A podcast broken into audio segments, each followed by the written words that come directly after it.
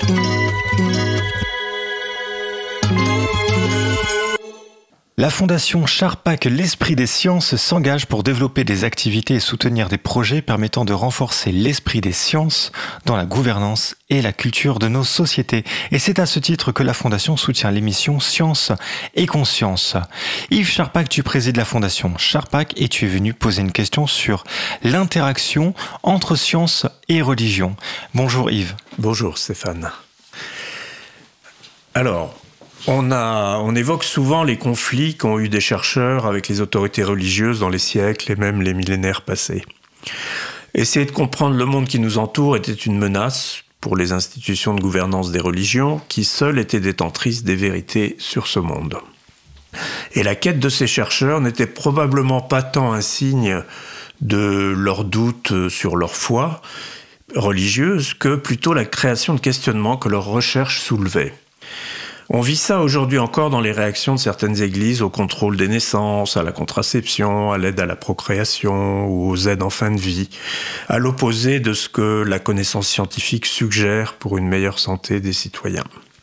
Mais on pourrait aller plus loin quel rôle jouent ou pourraient jouer les religions comme appui à des solutions scientifiques lorsque la bonne santé ou la survie de leurs ouailles demanderait des interventions au nom de la foi et en même temps suggérées par la connaissance scientifique existante?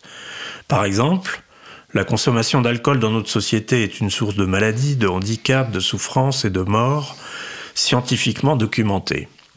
Si les religions aident éventuellement ceux qui sombrent pour de bon et deviennent des exclus, on a rarement vu un engagement explicite et visible des institutions religieuses pour parler des dangers majeurs de l'alcool et promouvoir une, réaction, une réduction générale de sa consommation, accompagnant ainsi la connaissance scientifique et les institutions de santé publique qui s'y activent. On l'a vu dans une autre région du monde lorsque le directeur du bureau régional de l'OMS pour le Moyen-Orient a demandé à des imams de se prononcer sur la consommation de tabac. Ils ont analysé les données scientifiques montrant définitivement que le tabac est un risque majeur de maladie et de mort pour ceux qui la consomment.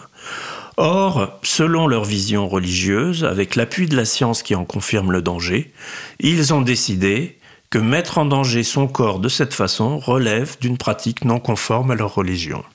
Ils ont alors édité un opuscule en ce sens pour appeler les croyants à ne pas fumer. Pour aller dans ce sens, peut-on rêver, au nom de la survie du monde qui nous entoure et qui serait l'œuvre de ces créateurs que toutes ces religions représentent, que ces dernières se mettent à promouvoir et lancer des actions qui rejoindraient ainsi nos challenges scientifiques mondiaux actuels sur le changement climatique, l'environnement, le développement durable, etc. Question, la science main dans la main avec les religions.